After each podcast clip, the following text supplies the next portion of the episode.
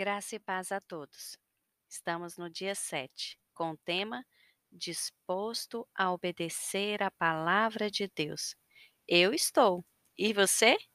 Então vamos ler Isaías 66, de 2 a 3.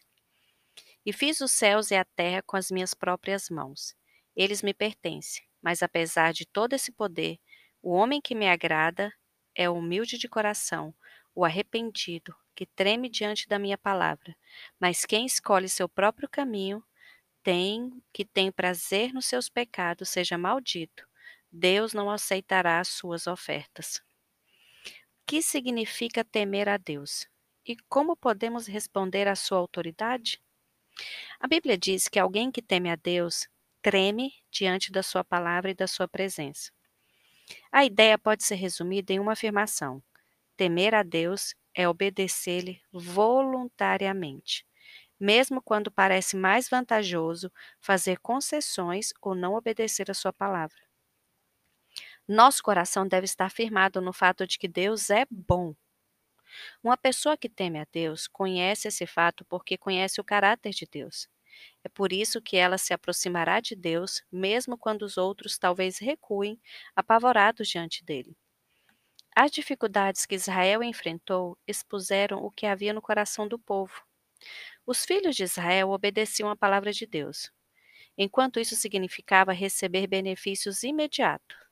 Mas no instante em que eles começaram a sofrer ou não se sentirem beneficiados, perderam Deus de vista e reclamaram amargamente.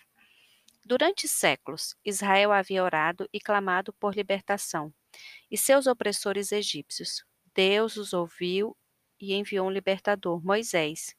O Senhor disse a Moisés: Desci para livrá-lo das mãos dos egípcios e tirá-los daqui para uma terra boa e vasta, onde há leite e mel com fartura.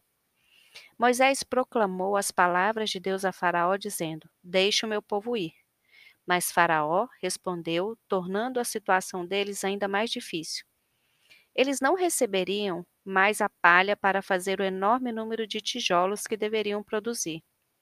Os israelitas teriam de colher palha à noite e trabalhar de dia. O número total de tijolos não foi diminuído, embora o suprimento da palha tinha sido retirado. A palavra de Deus, que prometia libertação, só aumentou o sofrimento deles. Eles reclamaram sobre o peso dessa opressão e disseram a Moisés: Deixe-nos em paz. Pare de pedir a Faraó. Você está tornando a nossa vida pior. Olha, gente, forte isso, né? Quando Deus finalmente os libertou do Egito e o coração de Faraó foi endurecido novamente, e ele os perseguiu os israelitas pelo deserto com seus melhores carros e guerreiros.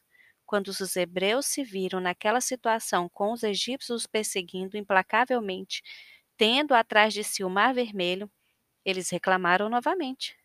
Já lhes tinham dito no Egito: Deixe-nos em paz, seremos escravos dos egípcios, até ser escravo dos egípcios, até morrer, ou morrer no deserto.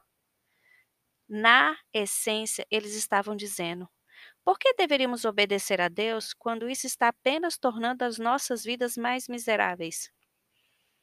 Quem nunca pensou nisso, né? Quando a gente começa a buscar a Deus, buscar a sua santidade, parece que as coisas tornam mais difíceis.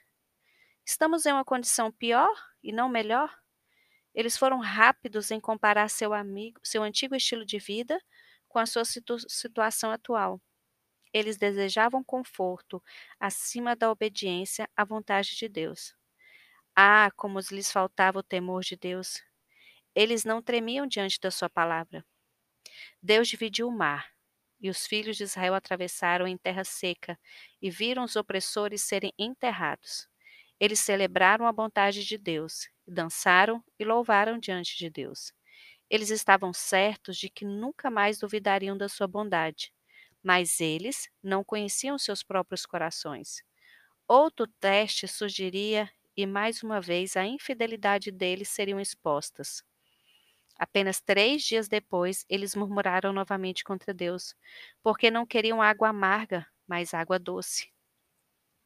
Com que frequência nós nos fazemos a mesma coisa, né? Queremos palavras brandas e agradáveis.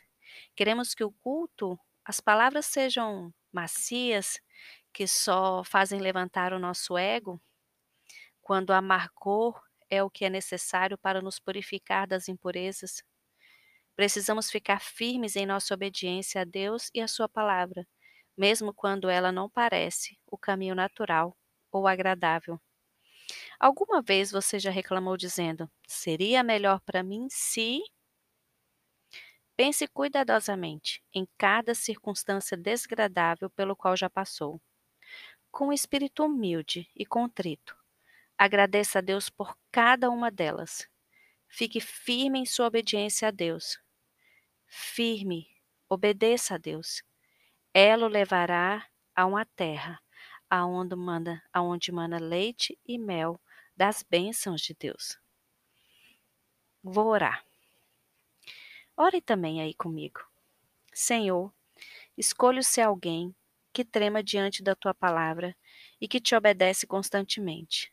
Analisando os meus atos, percebo que tenho ansiado por voltar aos dias em que a vida era menos complicada. Tenho agido como os filhos de Israel, pensando no Egito e ansiando por voltar a uma falsa memória. Obrigado pelo meu passado. Usa essas lições de vida para me aproximar mais de ti hoje e ao longo dos dias que estão diante de mim. Ensina-me a seguir-te e assim crescer em intimidade contigo. Se eu cair, levanta-me e carrega-me ao longo da minha caminhada de intimidade e de obediência. Em nome de Jesus. Amém.